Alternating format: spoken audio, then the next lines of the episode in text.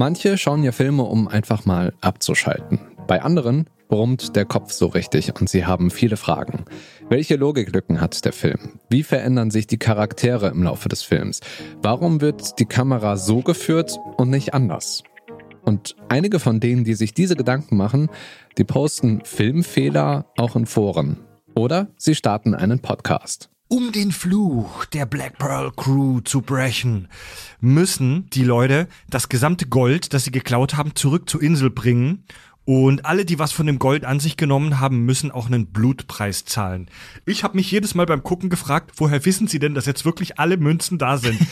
so, die müssen die doch jedes Mal dann wieder zählen. Ich glaube, wenn du, also zehn Jahre sind die ja unterwegs. Und ähm, also zehn Jahre ist die Meuterei her. Also sagen wir mal, die sind so seit Wann haben sie gecheckt, dass sie untot sind? Nach sechs Jahren? Naja, nee, so nach drei Jahren merkt man es, glaube ich, dann irgendwann. Ähm, als sie dann alles ausgegeben hatten. Ich glaube, wenn du dich so lange mit dieser Thematik beschäftigst, dann weißt du das irgendwann. Oder, oder, oder, die haben ein Buch geführt. Weil nee, äh, Dingenskirchen sagt, das Gold ruft nach ihnen. Das heißt, die werden wissen, wo die Teile ah, sind. Stimmt. So, ja, weil klar, deswegen Schockwelle, die Schockwelle ja. und das alles, die werden wissen, wo das ist. Und mhm. es ist, es ist halt Magie, Mambo Jumbo. Die werden wissen oder beim Pissen spüren, dass das das letzte Stück ist. Das sind Fred Hilke, Richard Hansen und Tobi Angenheister, leidenschaftliche Filmauseinandernehmer. Und ihr hört den Podcast Podcast von Detektor FM und wir empfehlen euch heute die Kack- und Sachgeschichten. Wenn wir Bücher lesen, Filme schauen oder Videospiele spielen, dann erwarten wir ja nicht immer realistische Plots. Fiktive Welten dürfen auch mal ihrer eigenen Logik folgen. Trotzdem macht es Spaß, sich zu fragen, wie gut die Geschichte zu unserer Realität passt. Darum geht es auch im Podcast Kack- und Sachgeschichten. Fred, Richard und Tobi bezeichnen ihre Realitätschecks selbst als einen Mix aus Mist und Mehrwert. Damit alle auf einem Stand sind, beginnt jede Episode erstmal mit einer Zusammenfassung. Ein Außerirdischer, der sich für Verbrechensbekämpfung interessiert, aber keinen Plan von der menschlichen Filmgeschichte hat, kommt auf die Erde. Was ist Robocop? Ja, Robocop ist ein US-amerikanischer Spielfilm vom Regisseur Paul Verhoeven, in dem es um, naja, Robocop geht, also einen Polizisten, der in eine Maschine umgebaut wird und so Verbrecher bekämpft als Robocop. Das klingt schon nach einer Menge Spaß, Alter. Das klingt halt echt so, als wäre das.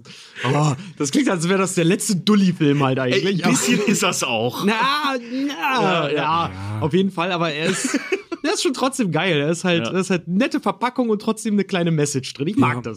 Nach ausführlichen Handlungsanalysen folgen Fakten zur Produktion und Rezeption der Filme. Anschließend erklimmen die Hosts Metaebenen. Also, sie fragen sich, wie stichhaltig sind die Geschichten unter wissenschaftlichen Gesichtspunkten? Warum verhalten sich die ProtagonistInnen, wie sie sich verhalten? Und deutet das auf eine psychische Erkrankung hin? Oder im Fall von Robocop, wie sehe unsere Welt aus, wenn es Cyborg-PolizistInnen gäbe? Und was sagt das internationale Völkerrecht eigentlich zu solchen Killermaschinen?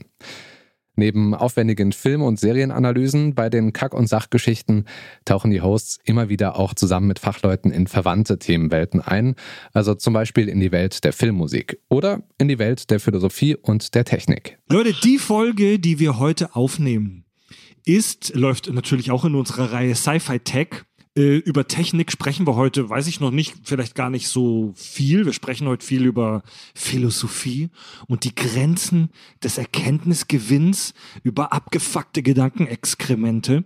Geil. Äh, die Folge heute ist im Prinzip eine Vertiefung unserer Matrix-Folge aus dem Jahr 2018, Matrix Reflushed.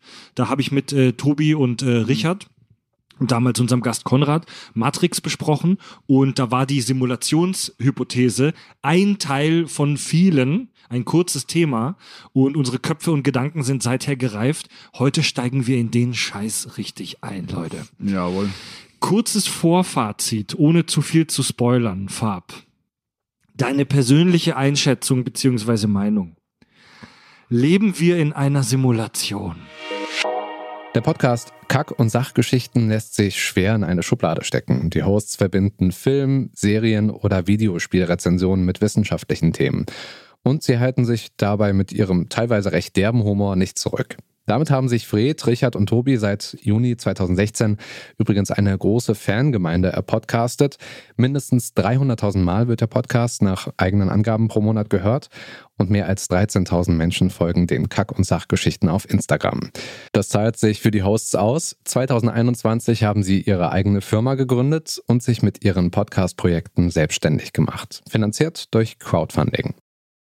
Wer diesen Podcast hört, der liegt immer noch nachts wach und fragt sich, ob die Tür im Film Titanic nicht auch Rose und Jack getragen hätte.